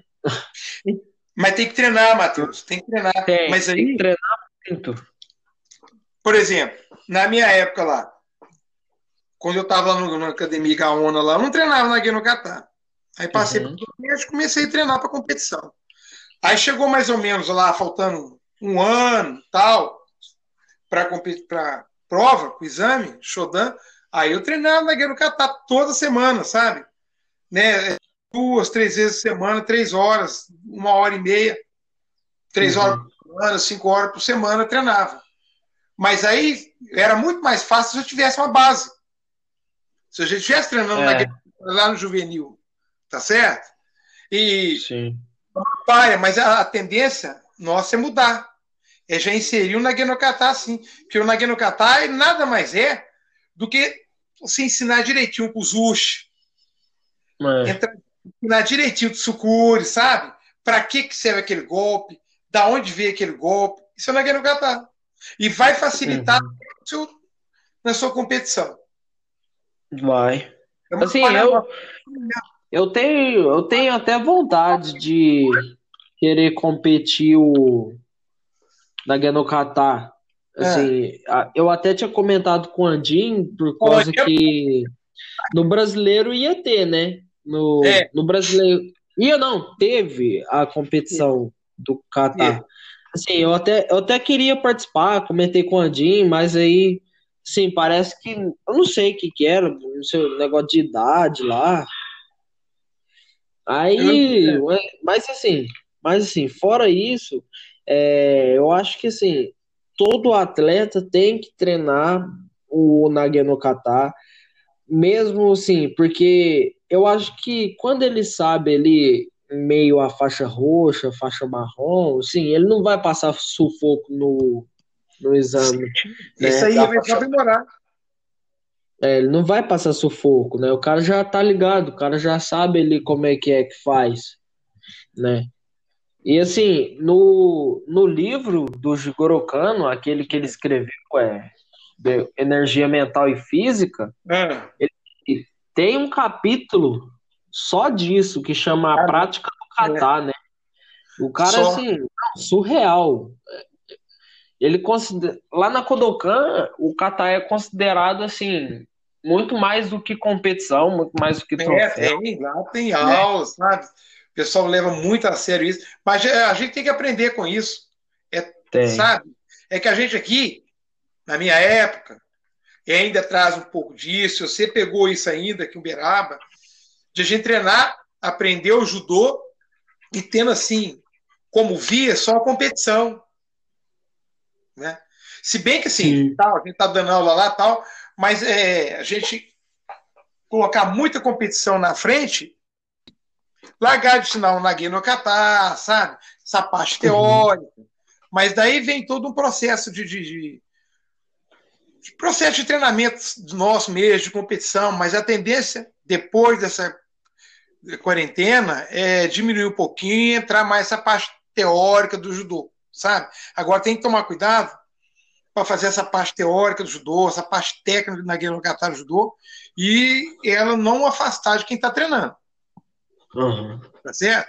Você acha convir comigo que e o Anjinho comentou isso, eu acho é, importante sim, principalmente quem tem idade, a competição é primordial. A competição é primordial. Quer que você forje o caráter né, do judoca, né? No uhum. caso de coragem, sabe? Compaixão, é. Tá, tudo isso aí você forja. Competição é um meio para isso, ela é importante, mas não pode largar essa outra parte mesmo, não. E na minha Sim. época foi era competição, competição, competição. A tendência é dar uma mudada. Até por essa parada, tá fazendo muito, falando muito da parte teórica, né? Judô. então a gente tem só a ganhar com isso. Bom, e assim, é, você se tornou técnico né, do Geng, foi isso? Ah, é? Ou já estava já? Ali do Geng? Que isso. foi do Dengue é, é porque eu, nós tínhamos um projeto lá na escola, né? Tinha um uhum. projeto escola lá, tem um projeto na escola, tem uma turminha boa lá, tem até bastante aluno tal, não sei o quê.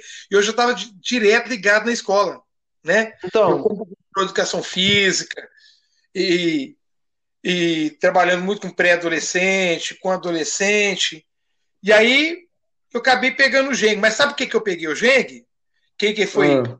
Nem falei para ele, não. Mas o Shihan Irineu.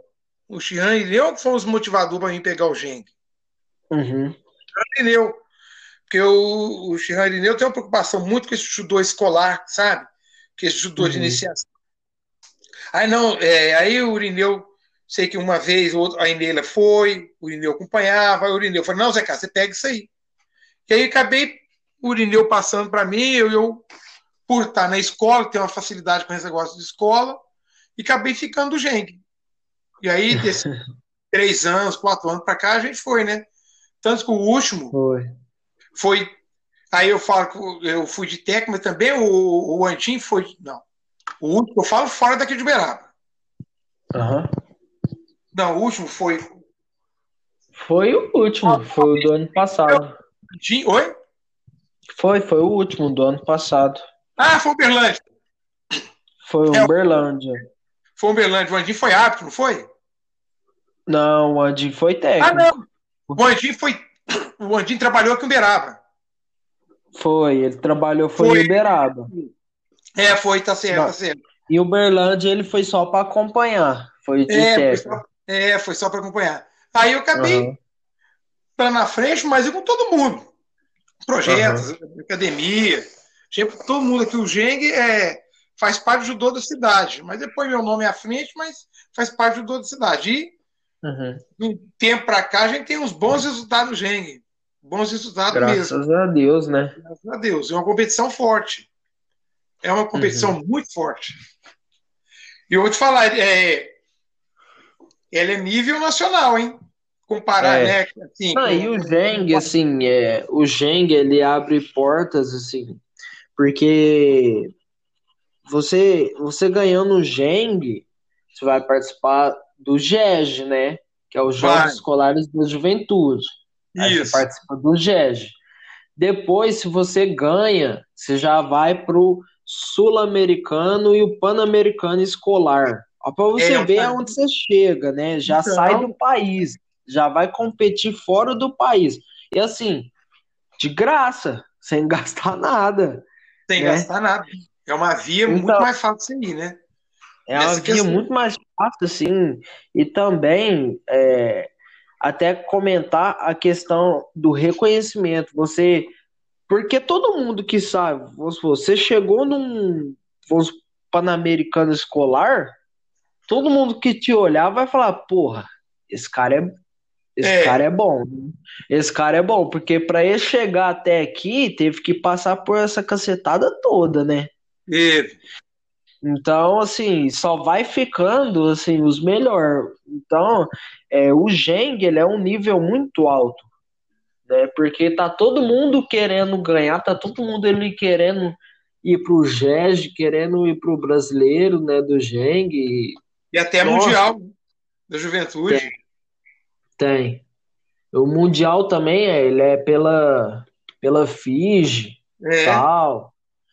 É, assim, é igual, igual você falou, igual eu comentei também, é de graça, velho. Você não gasta um nada. Tipo assim, a única coisa que você vai gastar é o dinheiro que você leva para comer, para se você quiser comprar um trem lá, alguma coisa, né? Ô, Matheus, e é um processo assim, de, de, de desenvolvimento. O Uberaba aqui já teve, tem muitos resultados bons no Gen, muitos, sabe? É, vamos ver agora, esse ano não vai ter, não. É. Pode ser, esse ano não tem jeito, não. Vamos ver para o ano que vem de continuar e esse trabalho de, de, de integração dos projetos, de academia, treinamento de campo é super importante, sabe? Super importante.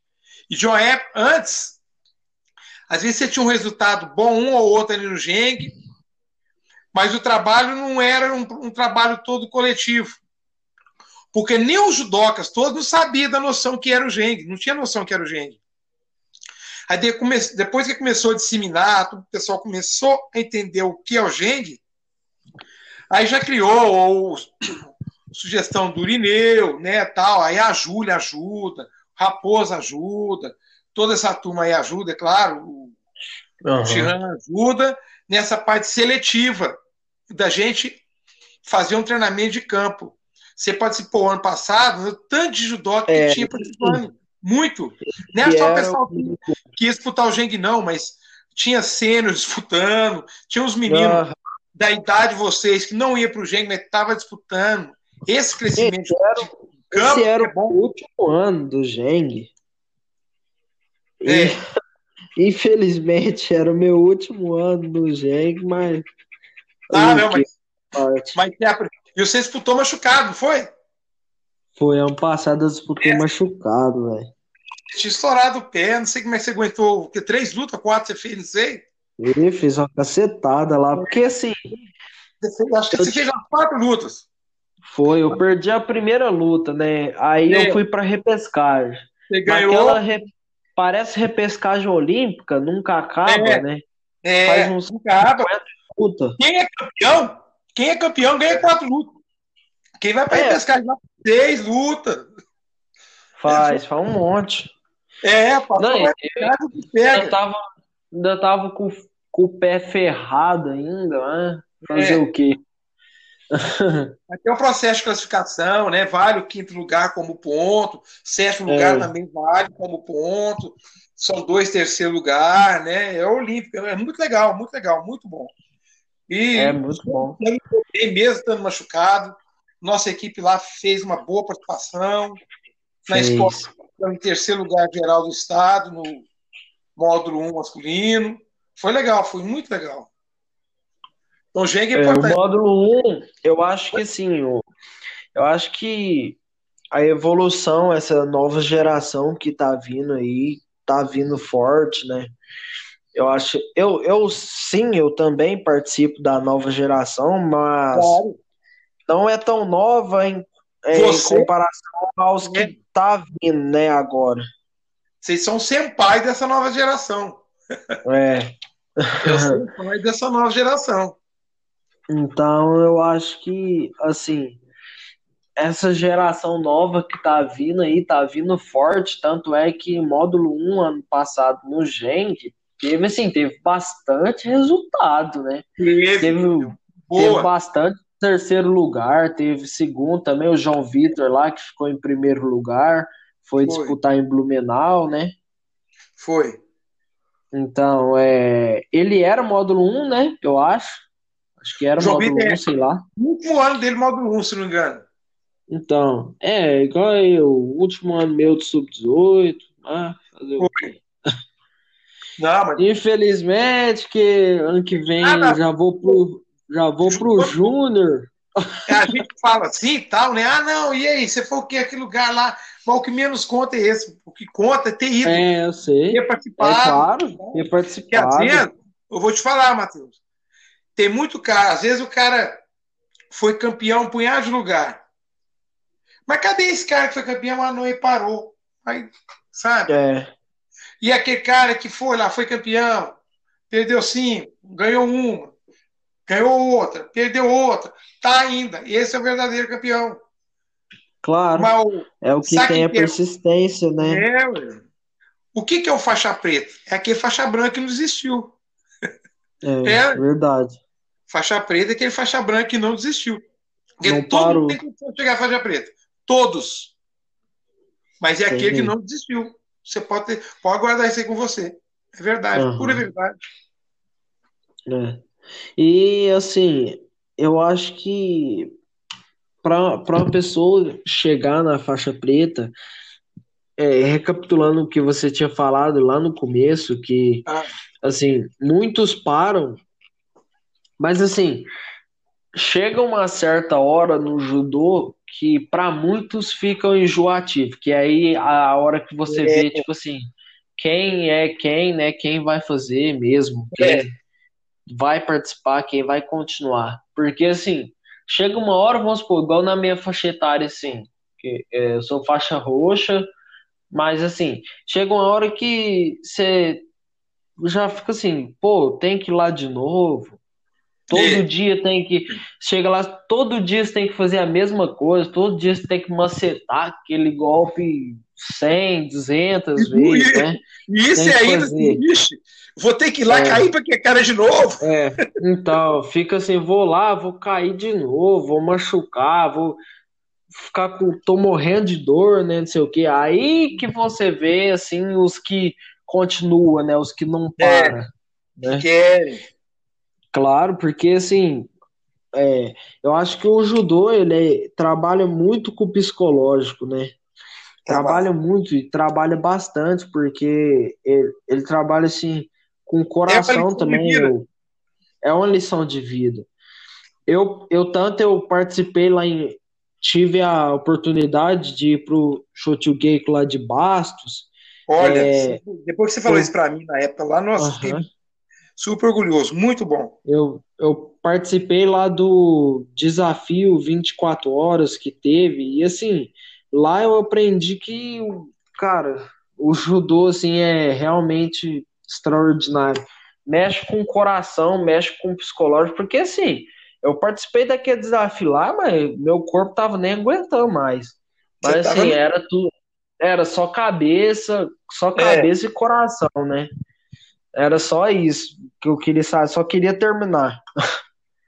Mas, Não, mas é, é muito bom, é muito gratificante participar de é, treinamento de campo, assim, de desafios, assim, que eu acho que isso serve para o crescimento do atleta também, né? Faz parte. Que a gente fica Faz só com parte. treino de, de, de, de, aula, né? Uhum. Tal, mas treinamento de, de shotgeico, de cangueico é muito importante, sabe? Vale a pena. Aí é o shotgeico, o cangueico, ele é para desafiar mesmo, né? É, é para mostrar o que, que realmente ajudou, para tirar o judô dentro de você, tirar da alma uhum. mesmo, purificar. Você sacrifica o corpo, né? Para se purificar. O objetivo do Shotgay que é esse, do que é esse, Shotgay que é esse. Uhum. Mudou um pouquinho tal, mas ainda, principalmente que você foi, né? Lá em Barços ainda, do, do, do, do Macaqueba, é aquele Shotgay, Kangay mais antigo mesmo, né? Não é esse é, tradicional. Mudou um pouco, né? Porque mudou um pouco. Agora não tá tão pauleira mais, mas antigamente era mais pauleira. E o Macaqueba ainda é mais pauleira ainda, né? Por isso é, Brasil. Eu, não, eu participei lá, assim, a rotina lá é muito cansativa.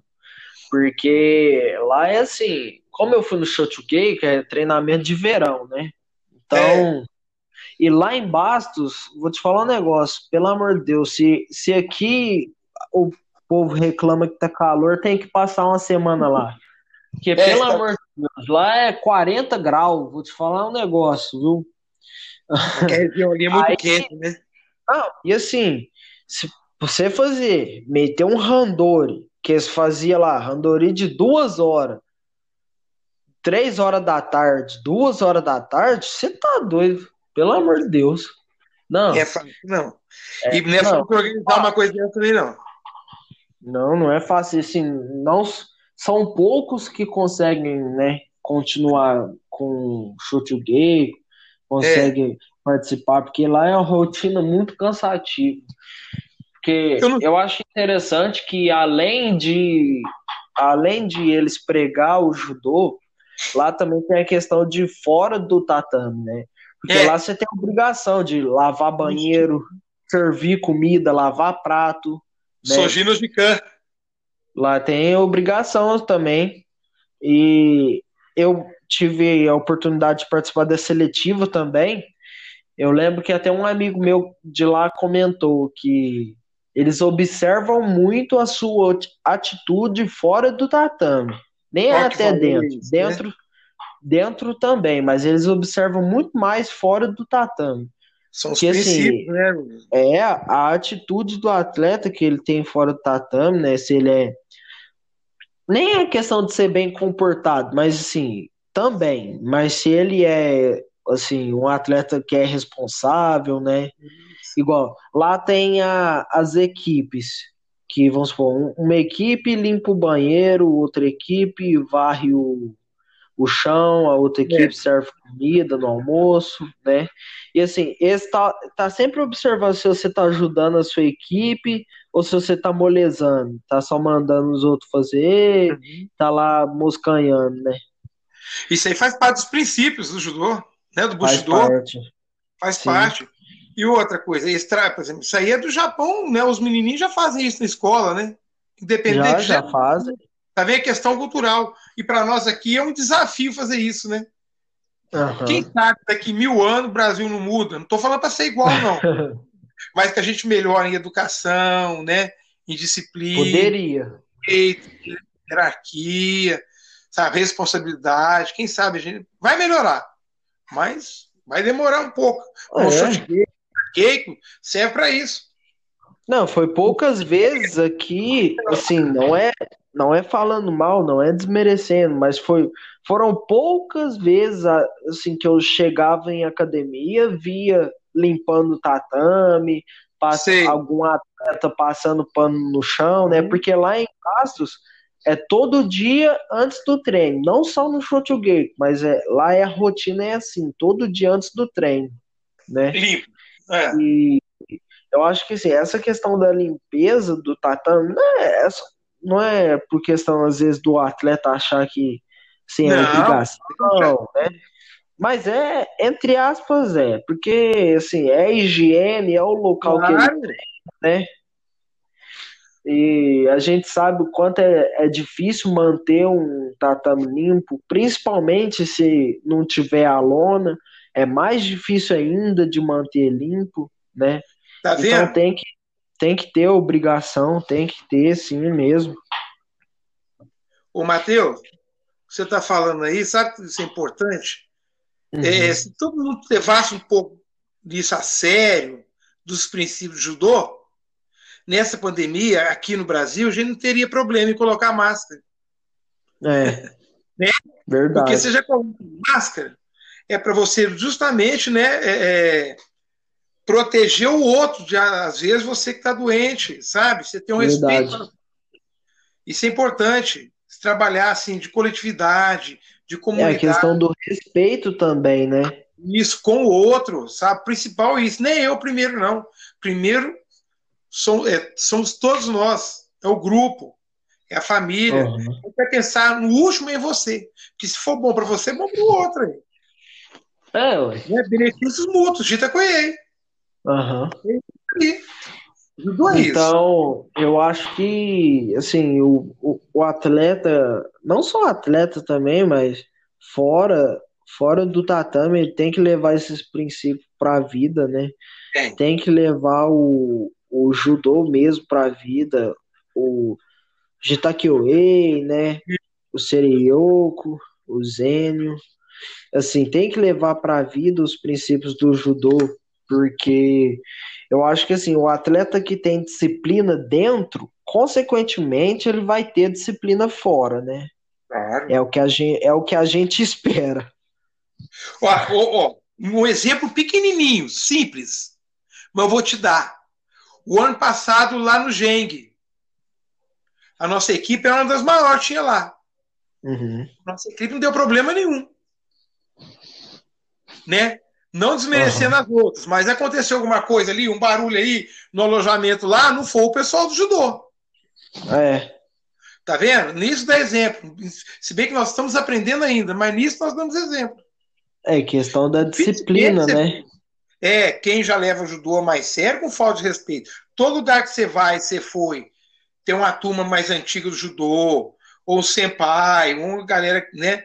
Que aí a criança está aprendendo, um pessoal mais interessado no judô, você vê falta de respeito, você vê respeito, vê, vê disciplina, sabe? Vê é, é um tendo afetividade, né? amabilidade com o outro, saudação. É, eu acho que assim, eu acho que hoje em dia, infelizmente, perdeu um pouco né, dessa certa disciplina. É. Porque não, é pregado a disciplina, sim, é pregado, mas os atletas não levam mais a sério o quanto era para levar, né? Antigamente ah, é a sério. É diferente do jeito de se abordar e de se aplicar a disciplina. Realmente, você tem razão, mas sim. é tem que fazer parte. Tem que é, fazer parte. Tem que fazer parte. É, é complementar a disciplina Pô, na vida dele. Você lembra lá no GEG, né? Lá em. Não sei se foi lá, eu falava, ó 10 horas no quarto, 10 e meia apaga a luz. E lembro. Faz parte, mano. Eu lembro. É, em, em Uberlândia também foi assim. Ah, Uberlândia, é, qualquer, foi. qualquer, qualquer competição é assim. Eu acho que assim, eu, eu levo muito. Eu levo muito o princípio da concentração, né? Porque é. eu acho que assim, durante, durante a sua ida na viagem para competição, acho que não tem que ter brincadeira, não tem que ter, assim, pode parecer ignorante da minha parte, mas assim, é o que eu acho. Eu acho que não tem que ter brincadeira, não tem que ter assim essa questão não. Eu eu tô indo assim, eu já vou com a cabeça que eu vou dar meu melhor, né? Que eu vou Isso. assim, que eu vou chegar, já vou dar meu melhor. Então assim, eu acho que acabou a competição, pronto. Na volta você brinca, faz o que você quiser, é. né? Já tá acabou, mas É, dá uma extravasada, uma brincada. Mas eu acho que a competição, assim, eu pelo menos eu levo muito a sério. Que eu acho que, assim, você passou tanto tempo treinando, tanto tempo treinando, para chegar numa competição e ficar fazendo gracinha. É. É uma aprendizagem. Por isso que eu falo, competição é uma aprendizagem. Essas viagens são uma aprendizagem. É gostoso demais, é muito bom. Ei? Voltou, deu uma Oi. caída. Aí. falando, competição, essas viagens, é uma aprendizagem, isso é muito bom. Vai, vai depender de cada um. Cada um tem um jeito né, de lidar com isso, né? Mas um senso é. comum é importante. Senso comum é que todo mundo se dê bem, né? Dá bem, participe bem na competição, respeito um outro, isso é importante. Aí isso faz parte do Geng. Né? Faz, faz parte. No Geng, aí viaja aquele menino lá, é que é 13 anos, né? É, 13 anos e o outro com 17, a faixa etária dá diferença, né? É, Mas é dá é um diferença. Feito o outro e por diante. Acho que é uma competição Sim. gostosa.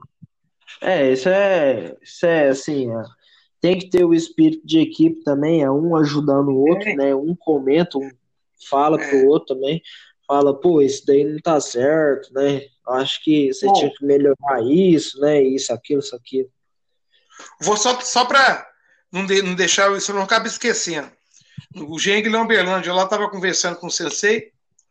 Você acredita que na Uberlândia tinha dois atletas de Uberlândia disputando Geng? Hum. Só dois. dois. Só? só? dois? Só. De Uberlândia, Uberlândia ainda. tem 500 mil habitantes, hein? Ixi, então mano. você vê que é, tem que levar a sério, sabe? E aqui, tem. embora a gente tenha que, tem que aprender a melhorar muito, mas o judô nosso aqui em Uberaba é referência em Minas Gerais, é referência em toda a região. Uhum. Tá? Então, nós estamos é, é, aprendendo, mas está no caminho certo, sim. O tanto de até que nós levamos, esse resultado fomos nós, pessoal de Belo Horizonte, e se não me engano, né, Frutal teve, não, não, Frutal não, qual que é? Do Sensei, não sei se foi o Sensei Ricardo, teve um resultado bom, por aí. Capital ah, foi... não pode... Hein? É, Santa Vitória. Santa Vitória teve resultado bom. Sabe? É só. Então, uhum. na região aqui somos nós. Então, essa referência nossa, de, de pôr judô para frente, está no caminho certo. E você, essa turma nova aí, sabe? Vitão, que está aí, o Felipe, o Marcelinho, acho que tá, o Marcelinho deve estar tá treinando também. Maxwell. Uhum. Estou tirando o Raposo, que já é Shodan. Estou tirando o, o, o, o Antin, que já é Nidan, né? Que são novos também, né? né mas já é, já estão um pouco mais, é mais velho que vocês, está aqui na graduação. E essa turma aí é vocês. Tá? Essas meninas estão é. no judô estão treinando. Tem aquela menina lá da. É, nova do, geração. Que é né? aluna do Raposo agora tem a Tamires, né, tem a Laisa, não sei se a Lauane está treinando, uma turminha que eu estou lembrando, que a gente vai no Genga, que é mais nova, que é essa geração Tim do é. judô É, e já vem outra geração, já vem, tá vindo outra geração. É, então, já tá vindo mais também. nova aí, dos seus 13 anos, né, para 14 anos, já tá vindo outra aí.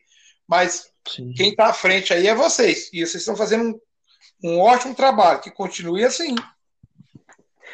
Bom, ah, então é isso, né? Acho que já deu um tempo bom aí, já tá mais de uma hora, quase duas horas conversando aí. Fala, falar de coisa boa, de judô, já vai até três horas. É, não, vai, vai indo até. e tem muita história, ó. Tem muita coisa que eu tinha para falar ainda, esqueci, acabei, né? E eu tenho que falar só até amanhã aqui. Não, é muito bom. Mas assim, é, acho que é isso. Eu vou encerrar aqui.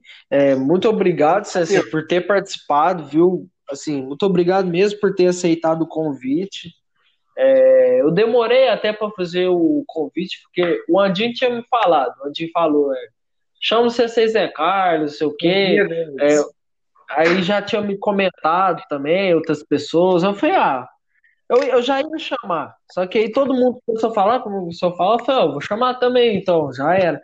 Né? Então, muito é. obrigado você pelo por ter aceitado o convite, ter participado aí do podcast. Eu acho que é muito importante para mim você ter participado, ter feito parte aí na minha jornada no judô também. E é isso aí. Obrigado, te agradeço. É um orgulho para mim, tá? Ter participado, me sinto lisonjeado e estou à disposição. Se precisar de mim aí, uhum. todos vocês, tá? Estou à disposição. Judô na alma. Us! Os.